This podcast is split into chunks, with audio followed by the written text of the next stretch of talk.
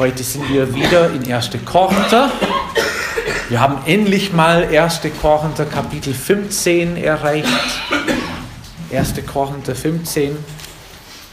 Die sind alle tolle Kapitel, aber vor allem 1. Korinther 15 finde ich auch. Und wir werden heute mit der Predigt anfangen. Verse 1 bis 11 werden wir lesen.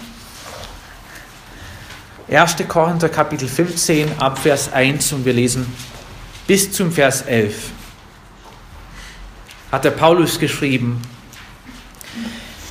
ich erinnere euch aber, ihr Brüder, an das Evangelium, das ich euch verkündigt habe, das ihr auch angenommen habt, indem ihr auch, auch feststeht, durch das ihr auch gerettet werdet wenn ihr an dem Wort festhaltet, das ich euch verkündigt habe. Es sei denn, dass ich vergeblich, dass ihr vergeblich geglaubt hättet. Denn ich habe euch zuallererst das überliefert, was ich auch empfangen habe, nämlich dass Christus für unsere Sünden gestorben ist, nach den Schriften. Und dass er begraben worden ist und dass er auferstanden ist am dritten Tag, nach den Schriften und dass er dem Kephas erschienen ist, danach den Zwölfen. Danach ist er mehr als 500 Brüdern auf einmal erschienen, von denen die meisten noch leben, etliche aber auch entschlafen sind. Danach erschien er dem Jakobus, hierauf sämtlichen Aposteln. Zuletzt aber von allen erschien er auch mir, der ich gleichsam, gleichsam eine unzeitige Geburt bin. Denn ich bin der geringste von den Aposteln, der ich nicht wert bin, ein Apostel zu heißen, weil ich die Gemeinde Gottes verfolgt habe. Aber durch Gottes Gnade bin ich, was ich bin. Und seine Gnade, die er an mir erwiesen hat, ist nicht vergeblich gewesen, sondern ich habe mehr gearbeitet als sie alle. Jedoch nicht ich, sondern die Gnade Gottes, die mit mir ist. Ob es nun aber ich sei oder jene, so verkündigen wir und so habt ihr geglaubt. Lass uns beten. Herr, ich danke dir sehr für diese zentrale Stelle in 1. Korintherbrief. Und wir haben ja uns bisher mit vielen Problemen in der Gemeinde beschäftigt. Aber ich freue mich sehr, dass der Paulus immer die wichtigsten Sachen gesehen hat. Und dass wir auch heute lesen dürfen, wie er zurück zu den Wurzeln gegangen ist, um das Fundament nochmal zu befestigen und zu erklären, wo das lang geht, Herr. Und ich danke dir, dass er auch bereit war, seine Führung, deine Führung zu folgen und das zu schreiben, was du ihm gesagt hast. Und ich bitte auch heute, dass wenn wir diese Stelle über das Evangelium lesen, dass wir nochmal das befestigen dürfen in unserem Herzen und die Aufgabe ernst nehmen dürfen, die wir auch als Gemeinde und als junger Christus haben. Und ich danke dir, dass wir auch heute zurück zu den Wurzeln gehen dürfen. Im Namen Jesu. Amen. Amen. Es ist ja eine tolle Stelle. Der Paulus hat gerade einen Abschnitt hier gehabt im 1. Korintherbrief, wo viele Probleme angesprochen würden und, und, und. Und man hat fast das Gefühl, dass der Paulus gesagt hat, jetzt ist genug. Jetzt haben wir genug über die Sachen gesprochen, die ihr falsch macht in der Gemeinde. Jetzt möchte ich wieder eine, ein positives Thema hier erwähnen und wir werden ein bisschen das anschauen, was wir am Anfang gemacht haben. Und da hatte er das als Erinnerung geschrieben. Eine Erinnerung ist eine tolle Sache, aber es gibt eine Voraussetzung, wenn man eine Erinnerung, Erinnerung bekommt. Und zwar, was ist etwas es muss etwas passiert sein. Ach so. Bevor ich mich an etwas erinnern kann, muss es vorher. Es musste vorher etwas gesagt werden, was vielleicht vergessen würde oder aber nicht.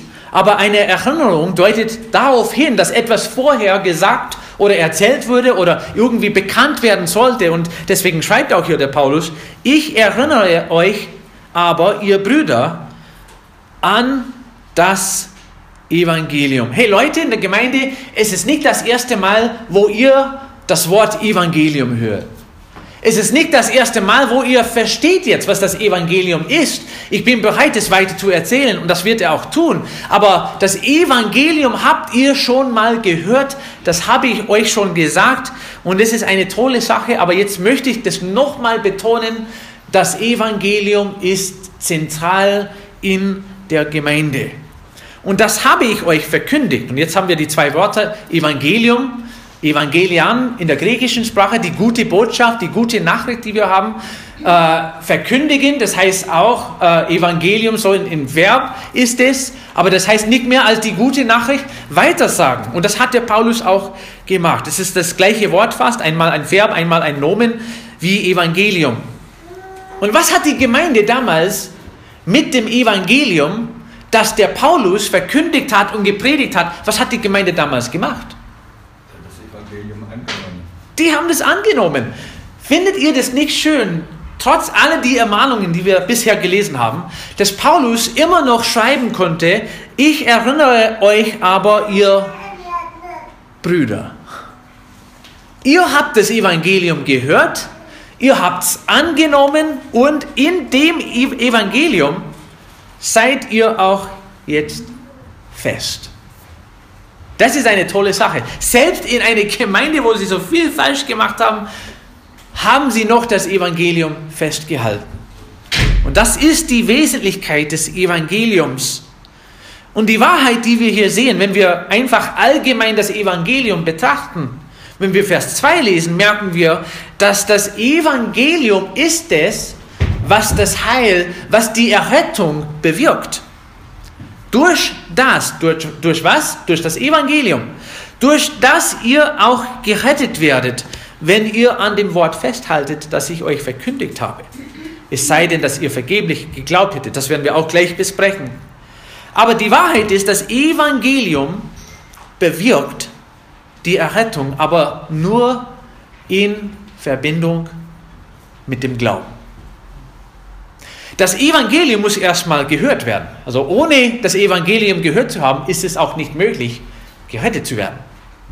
Und ohne dass das Evangelium verstanden wird, kann man auch nicht gerettet werden. Also es ist toll, wenn ich eine Nachricht höre in der russischen Sprache. Ich kann es auch mal hören, aber wenn ich das nicht verstehe, kann ich nicht damit anfangen. Also das Evangelium muss verkündigt werden, das lesen wir in Römer Kapitel 10. Das Evangelium muss verstanden werden, das lesen wir in Apostelgeschichte 8. Der Kämmerer, der war unterwegs, der hat es gelesen im Alten Testament.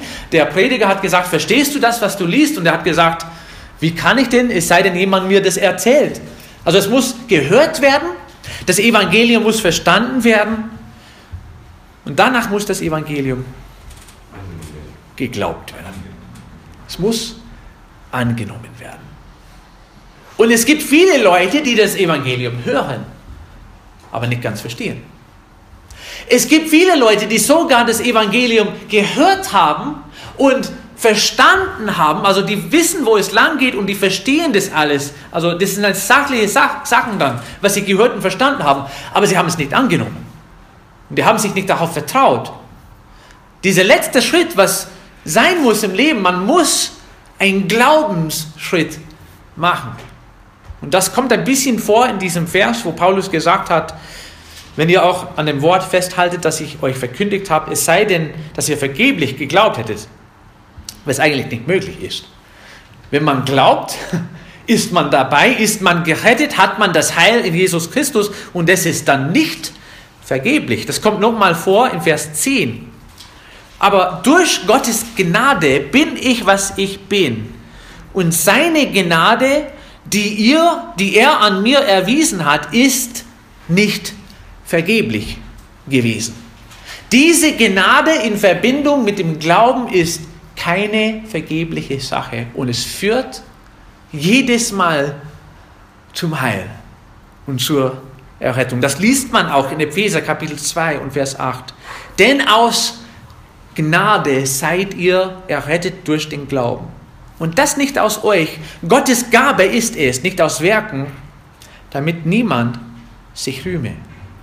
Also wir haben das Evangelium, wir dürfen das Evangelium verstehen, aber wenn wir gerettet werden wollen, müssen wir auch das Evangelium glauben.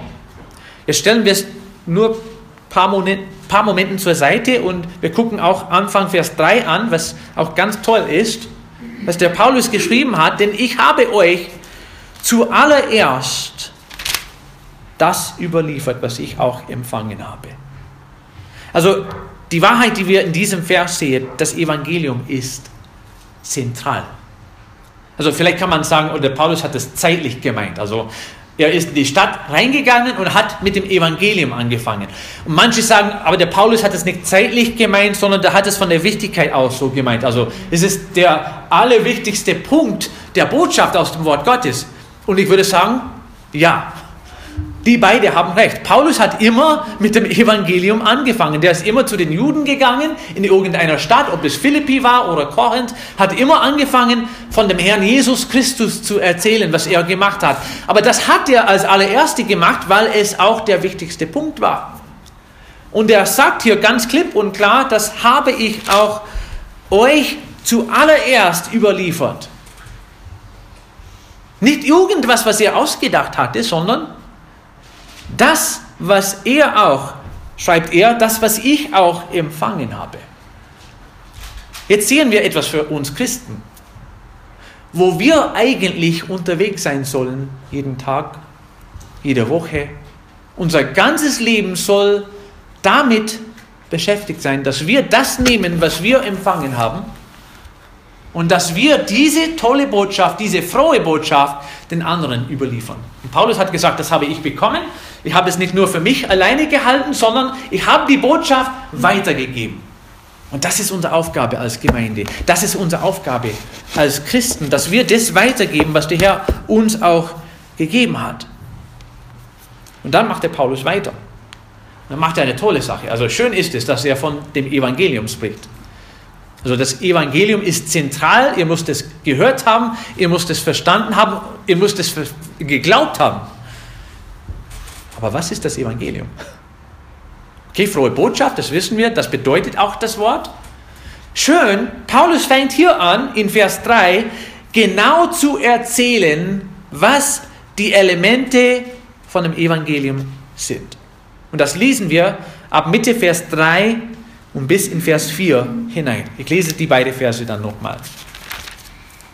Denn ich habe euch zuallererst das überliefert, was ich auch empfangen habe. Nämlich, dass Christus für unsere Sünden gestorben ist nach den Schriften und dass er begraben worden ist und dass er auferstanden ist am dritten Tag nach den Schriften. Und hier ganz komprimiert in diesen zwei Verse sieht man den Kern und den Inhalt von dem Evangelium. Nämlich, dass Christus für unsere Sünden gestorben ist, dass Christus begraben würde und dass Jesus Christus auferstanden ist. Und wenn man die einzelnen Teile betrachtet, ist auch ganz wichtig, dass wir verstehen, was der Paulus damit sagt. Erstens, Christus ist für unsere Sünden gestorben. Wenn du einfach die Bibel liest als Geschichtsbuch, wirst du darauf kommen, dass es eine ganz traurige Geschichte ist und das ist es auch. Jesus ist unrecht gekreuzigt. Der hat gelitten, der hat eine Strafe auf sich genommen, was er nicht verdient hat. Jesus ist gestorben und Jesus hat vor seinem Tod sehr leiden müssen. Und das sind die Tatsachen von der Geschichte. Aber weil Paulus diese Phrase, dieser Satz hier eingeführt hat, hat es eine ganz andere Bedeutung. Christus ist nicht nur gestorben, sondern es gibt einen Grund, warum Christus gestorben ist. Und da könntest du vielleicht sagen, aber die Pharisäer damals, die haben Jesus gehasst und deswegen haben sie Jesus Christus getötet. Oder die Römer, die haben nicht gewusst, was sie mit dem Herrn Jesus gemacht, äh, machen sollten. Und die haben den Juden gefragt und die Juden haben dann die Römer dazu getrieben, den Herrn Jesus Christus zu töten. Aber es gibt noch einen viel tieferen Grund dafür, warum Jesus gestorben ist. Und es gibt zwar einen persönlichen Grund, warum der Herr Jesus gestorben ist. Der Paulus hätte auch hier schreiben können, dass Christus für Sünden gestorben ist. Aber er hat es ganz persönlich geschrieben. Christus ist für unsere Sünden gestorben. Damit sagt er ja auch aus, dass wir alle. Das sagt er. Der Paulus hat es selbst gesagt. Später hat er gesagt, ich bin nicht würdig, Apostel genannt zu werden, weil ich vorher, meine Vergangenheit sieht ganz dreckig aus. Ich habe die Gemeinde verfolgt. Ich weiß, ich gebe zu, ich war von allem der schlimmste Sünder. Und da konnte ich nicht anfangen, außer dass Gottes Gnade eine Rolle gespielt hat in meinem Leben. Und das hat sie auch. Aber Paulus hat nicht hier nur geschrieben für meine Sünden. Der hat unsere Sünden gestorben. Und das, das, das heißt, wir sind alle Sünder. Also es gibt keinen, der sagen kann, ich habe bisher ein vollkommenes, perfektes Leben geführt. Es gibt keiner, der sagen kann, das, was ich getan habe, okay, vielleicht ein paar schlechte Sachen getan, aber meine guten Werke, die sind genug, um das irgendwie zurechtzubringen und Gott schaut meine gute, das ist es nicht. Wir sind alle Sünder und wenn du so denkst, wie Paulus hier schreibt, unsere persönliche Sünden sind die Sünden, die Jesus zum Kreuz getrieben hat. Also haben wir eine Mitschuld. Wir haben voll die Mitschuld. Es ist klar, Römer Kapitel 5, Vers 12, darum gleich wie durch einen Menschen die Sünde in die Welt gekommen ist und durch die Sünde der Tod und so der Tod zu allen Menschen hingelangt ist, weil sie alle gesündigt haben. Wir sind alle Sünder und weil wir Sünder sind, weil wir gesündigt haben, haben wir die Strafe jeden Tag über unseren Kopf, auch wenn es noch nicht voll im Kraft ist. Also wir sind geistlich gestorben, aber der Tod kommt immer noch. Und diese Strafe muss irgendwann mal bezahlt werden. Entweder von uns selbst, da wir gesündigt haben, oder von jemand anders. Und das ist der Grund. Also man kann von den Pharisäern reden, man kann von den Römern reden, aber eigentlich hätte es irgendeiner sein können. Der Grund darum, warum Jesus zum Kreuz gegangen ist, der ist für unsere Sünden zum Kreuz gegangen und deswegen ist er gestorben. Die Strafe müsste bezahlt werden ohne Ausnahme. Und es ist eine persönliche Sache. Das nächste Mal, wenn du die Geschichte von Jesu Kreuzigung liest, kannst du auch vielleicht dabei denken, dass er am Kreuz hing wegen meiner Schuld. Jesus Christus ist für unsere Sünden gestorben. Vers 4, er ist nicht nur gestorben, er ist auch begraben. Natürliche Sache, es ist eine natürliche Folge von Tod dann. Äh, Jesus ist begraben, braucht man hier nicht viel sagen, aber wir können doch das lesen in Johannes Kapitel 19. Ich lese einfach die paar Verse vor, damit wir verstehen, genau wie das ausging. Da steht geschrieben, danach bat Josef von Arimathea, Arimathea, der ein Jünger Jesu war, jedoch heimlich aus Furcht vor den Juden, den Pilatus, dass er den Leib Jesu abnehmen dürfte. Und Pilatus erlaubte es. Da kam er und nahm den Leib Jesu herab. Es nahm aber auch Nikodemus, der zuvor bei Nacht zu Jesus gekommen war, und brachte eine Mischung von Myrrhe und Aloe etwa 100 Pfund. Sie nahmen nun den Leib Jesu und banden ihn samt den wohlriechenden Gewürzen in leinen, leinenen Tücher, wie die Juden zu begraben pflegen. Es war aber ein Garten an dem Ort, wo Jesus gekreuzigt worden war, und in dem Garten ein neues Grab, in das noch niemand gelegt worden war. Dort nun legten sie Jesus, weil des Rüsttages der Juden wegen des Rüsttages der Juden, weil das Grab nahe war. Und Jesus, nachdem er für uns gelitten hat, wurde begraben. Und vielleicht meinen wir, das ist aber nicht so wichtig, aber weißt du, das sieht, sieht man in der Taufe. Also wenn er nicht so richtig begraben würde, dann hätten wir auch nicht das tolle Bild in der Taufe, wo ein Mensch unterm Wasser getan wird, also sozusagen bildlich mit Jesus gestorben ist und begraben wird und dann auferstanden ist, wo ein Mensch aus dem Wasser kommt, da sieht man das Bild. Deswegen ist auch eine wichtige Sache, dass Jesus begraben worden ist. Und das ist die zweite Element von diesem Evangelium. Jesus ist für unsere Sünden gestorben. Zweitens, Jesus ist begraben. Und ich bin irgendwie froh, dass es noch einen Punkt gibt. Dritter Punkt, das weiß jeder, oder? Dass er begraben worden ist und dass er auferstanden ist am dritten Tag. Jetzt führt der Paulus das Thema Auferstehung ein. Wir werden in ein paar Wochen nochmal uns mit dem Thema beschäftigen, weil es gab welche in der Gemeinde, die überhaupt nicht an der Auferstehung geglaubt haben. Was, was witzig ist in einer christlichen Gemeinde. Aber der Paulus wollte im Voraus hier erzählen, so ist das Evangelium. Jesus ist gestorben für unsere Sünden, Jesus ist begraben und am dritten Tag ist der Herr Jesus auferstanden. Das ist kurz zusammengefasst das Evangelium. Und ohne dass du daran glaubst, kannst du nicht gerettet werden. Du kannst es bestreiten, du kannst überlegen, also war das tatsächlich so, wie Gott gesagt hat. Aber Paulus hat gerade gesagt, das ist das Evangelium, was ich bekommen habe, was ich euch überliefert habe, wodurch ihr auch gerettet werdet und festgehalten werden. Also das ist das Evangelium, das sind die Kernpunkte von der christlichen Botschaft. Und wenn das nicht geglaubt wird, kann ein Mensch auch nicht gerettet werden. Wir machen das aber als Menschen, ich meine Menschen allgemein, wir machen es so kompliziert. Wir versuchen auch als Kirchen manchmal, als Gemeinden, als religiöse Gruppen dann andere Sachen da zuzuführen und zu sagen, okay, ich verstehe, Jesus ist gestorben, Jesus ist begraben worden und Jesus ist auferstanden, aber weißt du, das ist nicht genug, nur daran zu glauben. Ich muss auch etwas dazu bringen und ich muss das tun. Ich habe eine Liste von Sachen, die getan werden muss. Äh, ich muss das und das machen. Und das ist es nicht. Es hat alles mit Gottes Gnade und mit Glauben zu tun.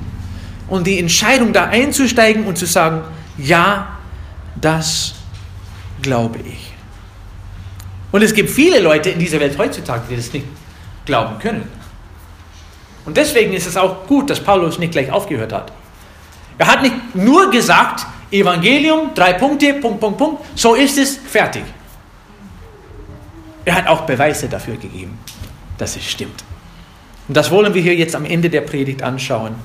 Christus ist für unsere Sünden gestorben, Christus ist begraben und Christus ist auferstanden. Und ich sage euch auch, meinte Paulus, ein paar Beweise, damit ihr wissen könnt, warum das zu glauben ist. Und es kommt immer wieder vor, als Beweis, ein toller Satz dazwischen. Ich lese nochmal Vers 3. Denn ich habe das euch alle zuallererst überliefert, was ich auch empfangen habe, nämlich dass Christus für unsere Sünden gestorben ist. Und was kommt als nächstes? Nach den Schriften. Warum hat Paulus dieser Satz eingeführt? Wegen der Prophezie im Alten Testament. Also es ist toll, dass Jesus gestorben ist. Aber nicht nur, dass er gestorben ist und dass die Geschichte so ausgegangen ist, es wurde ihm vorausgesagt. Es wurde ihm vorausgesagt. Er ist gestorben nach den Schriften. Wir lesen nicht die alle Stellen. Es gibt hunderte. Nur man kann auch gleich in Jesaja Kapitel 53 lesen. Für wahr hat er unsere Krankheit getragen, unsere Schmerzen auf sich geladen. Wir aber hielten ihn für bestraft, von Gott geschlagen und niedergebeugt. Doch er wurde um unserer Übertretungen willen durchbohrt, wegen unserer Missetaten zerschlagen. Die Strafe lag auf ihm, damit wir Frieden hätten, und durch seine Wunden sind wir geheilt worden. Wir alle gingen in die Irre wie Schafe. Jeder wandte sich auf seinen Weg, aber der Herr warf unser alle Schuld auf ihn. Er wurde misshandelt, aber er beugte sich und tat seinen Mund nicht auf, wie ein Lamm, das zur Schlachtbank geführt wird, und wie ein Schaf, das verstummt vor seinem Scherer und seinen Mund nicht auftut. Infolge von Drangsal und Gericht wurde er weggenommen. Wer will aber sein Geschlecht beschreiben? Denn er wurde aus dem Land der Lebendigen weggerissen. Wegen der Übertretung meines Volkes hat ihn Strafe getroffen. Hunderte von Jahren im Voraus gibt es mehrere Weissagungen, Prophetie dann über den Tod von Herrn Jesus Christus. Und Paulus wollte nur nochmal darauf hindeuten. Also guck mal Leute, falls ihr mich nicht glaubt, schau mal im Alten Testament. Es würde schon geschrieben, wie Jesus sterben sollte. Es ist zu beweisen. Er ist begraben nach den Schriften. Auch in Jesaja 53, Vers 9. Und man bestimmte sein Grab bei Gottlosen. Aber bei einem Reichen war er in seinem Tod, weil er kein Unrecht getan hatte und kein Betrug in seinem Mund gewesen war. Selbst dieser Prozess, wo er begraben worden ist, würde im Alten Testament ziemlich genau beschrieben. Das ist kein Zufall. Das ist ein Beweis dafür, dass das Evangelium, wie der Paulus es bekommen hat und auch überliefert jetzt, dass es stimmt. Und er ist auferstanden am dritten Tag nach den Schriften. Ist es auch im Vorausgesagt im Alten Testament? Klar. Die erste Ahnung hat man in 1. Mose 3, Vers 15. Und ich will Feindschaft setzen zwischen dir und der Frau, zwischen deinen Samen und ihren Samen. Er wird dir den Kopf zertreten und du wirst ihn in die Ferse stechen. Da sieht man schon die ersten Bilder von der Auferstehung Jesus. Psalm 16 und Vers 10. Denn du wirst meine Seele nicht dem Totenreich preisgeben und wirst nicht zulassen, dass dein Getreuer die Verwesung sieht. Der Messias wird auferstehen. Und das nicht nur aus dem Alten Testament. Jesus hat es selbst ihm vorausgesagt. Denn gleich wie Jona drei Tage und drei Nächte im Bauch des Riesenfisches war, so wird der Sohn des Menschen drei Tage und drei Nächte im Schoß der Erde sein. Jesus antwortete und sprach zu ihnen, brecht diesen Tempel ab und in drei Tagen will ich ihn aufrichten. Das sprachen die Juden. In 46 Jahren ist dieser Tempel erbaut worden. Und du willst ihn in drei Tagen aufrichten. Er aber redete von dem Tempel seines Leibes. Und in Markus Kapitel 10. Jesus antwortete und sprach zu ihnen, brecht diesen Tempel ab und in drei Tage, und ich habe jetzt die falsche Stelle, aber es gibt noch eine Stelle, wo Jesus erzählt hat, dass er äh, getötet werden muss und nach drei Tagen dann genau auferstehen müsste. Und die Jünger haben es dann vergessen bis zu dem Punkt, wo sie den auferstandenen Jesus gesehen haben.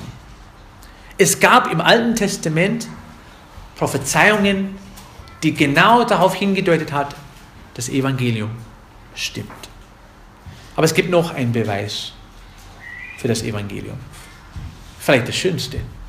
Es ist schön, wenn man im Voraus was sagen kann und dadurch sagen kann, das stimmt, was kommt. Aber weißt du, was es gab nach der Auferstehung Jesus? Zeugen gegeben. Es gab Zeugen. Es gab Leute, die Jesus sehr gut gekannt hatten vor seinem Tod. Die auch den Herrn Jesus Christus nach seiner Auferstehung gesehen und erkannt haben. Und der Paulus erwähnt ein paar Beispiele. Vers 5, Kephas. Kapitel 15, Vers 5. Und dass er dem Kephas erschienen ist, danach den Zwölfen. Also Kephas, falls du das nicht weißt, das ist der Petrus. Der Petrus hat den Herrn Jesus Christus am Leib gesehen. Und nachdem der Petrus ihn gesehen hatte, die Zwölfe haben ihn gesehen, danach ist er mehr als 500 Brüdern auf einmal erschienen. Von denen die meisten noch leben, etliche aber auch entschlafen sind. Es ist komisch irgendwie, dass Paulus das so beschreibt, aber es gibt einen Grund dafür. Wo Paulus diesen Brief geschrieben hat, gab es noch am Leben viele viele Augenzeugen zu der Auferstehung Jesus. Und er schreibt hier von einer Gruppe von 500 Menschen. Natürlich waren manche Apostel auch noch am Leben. Aber jetzt die 500 Leute. Der Paulus meinte damit, hey Leute, falls du das immer noch nicht glaubst, dass Jesus auferstanden ist, kannst du ein paar von diesen Augenzeugen finden und fragen, Hunderte von Augenzeugen, die bezeugt haben, ja, der Herr Jesus Christus ist tatsächlich gestorben und auferstanden. Jakobus hat ihn gesehen, Vers 7. Danach erschien er dem Jakobus, hier auch sämtlichen Aposteln und zuletzt aber von allem, falls ihr diese Zeugen nicht glauben, ich habe ihn auch gesehen. Ich erscheint er auch mir, der ich gleichsam eine unzeitige Geburt bin. Hey Leute, falls du das Alte Testament nicht glaubst, kannst du die Leute, die jetzt am Glauben äh, jetzt am Leben sind, du kannst danach fragen, was sie gesehen und erfahren haben. Und jetzt sind ein paar tausend Jahre vergangen. Und jetzt versuchst du mal in die Stadt zu gehen und die Menschen dort zu fragen, was hältst du von der Auferstehung Jesus? Und was wirst du hören? Wer war das? Erstmal, ja, das, also das sagst du, aber das stimmt auch öfters. Bestimmt, ja. Wer war das denn? Ist Und du meinst, was ist ein christliches Land? Also, das weiß jeder von Jesus, oder? Nein, nicht unbedingt. Also erstmal, wer war das? Was hört man öfters? Keine schon- Zeit, keine Zeit. Keine Zeit, ich interessiere mich nicht- dafür, aber wenn es schon einen Jesus damals gegeben hatte, der war nur ein Mensch und der ist nicht tatsächlich auferstanden, wie das in der Bibel beschrieben würde. Genau. Wir können das, es sind 2000 Jahren begangen, vergangen. Wir können das nicht beweisen. Also es gibt keinen Beweis dafür. Echt? Wir haben gerade, also jetzt ist es nicht die Predigt, dass wir von außen herum dann Beispiele reinholen. Nur ich wollte ein paar Gedanken hier weitergeben. Wir haben natürlich das Wort. Wir haben Schriftstellen, wo Menschen ihr Zeugnis geschrieben haben. Ich habe den auferstandenen Jesus gesehen. Und nur weil viel Zeit vergangen ist, heißt es nicht, dass es nicht wahr ist. Jetzt, als dummes Beispiel, ich habe immer die dummste Beispiele, aber ich hoffe, dass ihr das nicht vergessen werdet. 1994 gab es eine Hochzeit in Birmingham, Alabama. Eine schöne Frau hat einen ganz normalen Mensch geheiratet. 23. Juli 1994. Ich habe sogar zu Hause Dokumente oder einmal ein Blatt, wo drauf steht, das ist so eine Hochzeitsurkunde von der Stadt. Datum steht da, die Namen, wer uns getraut hat und und und. Ich habe eine Seite zu Hause. Glaubt ihr mir, dass wir verheiratet sind? Wann wird es aufhören, die Wahrheit zu sein, dass wir verheiratet sind? Okay? Nehmen wir mal vor, also sind 70 Jahre vergangen, wir sind beide tot. Aber die Wahrheit bleibt. 23. Juli 1994 haben wir geheiratet. Selbst wenn irgendwann mal dieses Dokument nicht mehr zu finden ist, die Wahrheit hat sich nicht geändert. Es kann auch ein paar hundert Jahre vorbeigehen. Und wenn man in der Geschichte liest, okay, liest man nicht von uns in der Geschichte, aber findet man irgendwelche Hinweise von Familie Klaus, die Menschen in ein paar tausend Jahren, die werden nicht zweifeln, irgendwie, dass Keith und Julia Klaus verheiratet waren. Also das wird einfach zu wissen. Es, die Tatsache ändert sich nicht, nur weil, weil ein paar tausend Jahre vergangen sind. Aber irgendwie ist es anders, wenn ein Mensch auferstanden ist. Es würde bewiesen, er würde gesehen, Menschen haben darüber geschrieben, aber der Teufel hat seine Arbeit sehr gut gemacht, bis heute, dass die Menschen sagen, das kann man nicht beweisen, das sind, sind zu lange her. Das ist nur eine altmodische Geschichte. Der Paulus hat es gerade bewiesen. Es wurde ihm voraus gesagt und Menschen haben nach diesen Ereignissen den Herrn Jesus Christus an Leben gesehen. Und egal, ob das Jahr 200, äh, 2016 ist oder 2050, die Wahrheit wird sich nicht ändern. Und das ist das Evangelium. Übrigens, deswegen ist das Evangelium 2016 noch gültig, weil es die Wahrheit ist. Und egal wie viel Zeit vergangen ist, haben wir immer noch die Möglichkeit, zu Gott zu kommen und zu sagen, Herr, ich glaube, dass du für meine Sünde gestorben bist. Ich glaube, dass du tatsächlich begraben worden bist. Und ich glaube, dass du die Macht hattest, drei Tage später auf, äh, zu auferstehen. Ich bringe nichts mehr dazu. Ich bringe nur mich selbst und meinen Glauben und ich nehme diese Gabe an mit deiner Gnade. Das ist das Evangelium. In den nächsten Wochen werden wir nochmal uns äh, mit der Auferstehung beschäftigen. Aber schön ist es zu wissen, dass das Evangelium so leicht zu verstehen ist und auch gleichzeitig so leicht anzunehmen ist. Wir werden zusammen beten.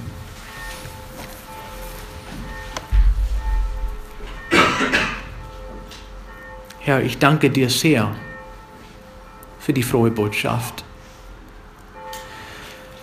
Ohne dass es ein Evangelium gäbe, hätten wir keinen Ausweg. Wenn du deinen Sohn Jesus Christus nicht in der Welt geschickt hättest, Herr, dann wären wir alle im gleichen Boot, unterwegs Richtung Tod und ewige Verdämmnis. Aber ich bin sehr dankbar, dass du vor Grundlegung der Welt schon im Voraus einen Plan ausgedacht hast. Dass du im Voraus unsere ewige Erlösung durchgeführt hast. Und dass wir auch in der Person Jesus Christus das Heil finden können, Herr. Und ich weiß, es ist sehr leicht zu sagen, ich bringe doch etwas anderes mit, aber das ist kein Vertrauen. Wir bringen nur uns selbst und wir geben uns hin und wir nehmen das an, was du am Kreuz von Golgatha uns angeboten hast. Und ich danke dir, dass du bereit warst, diesen Schritt für uns zu machen. Und dafür sage ich Dank im Namen Jesu. Amen. Amen.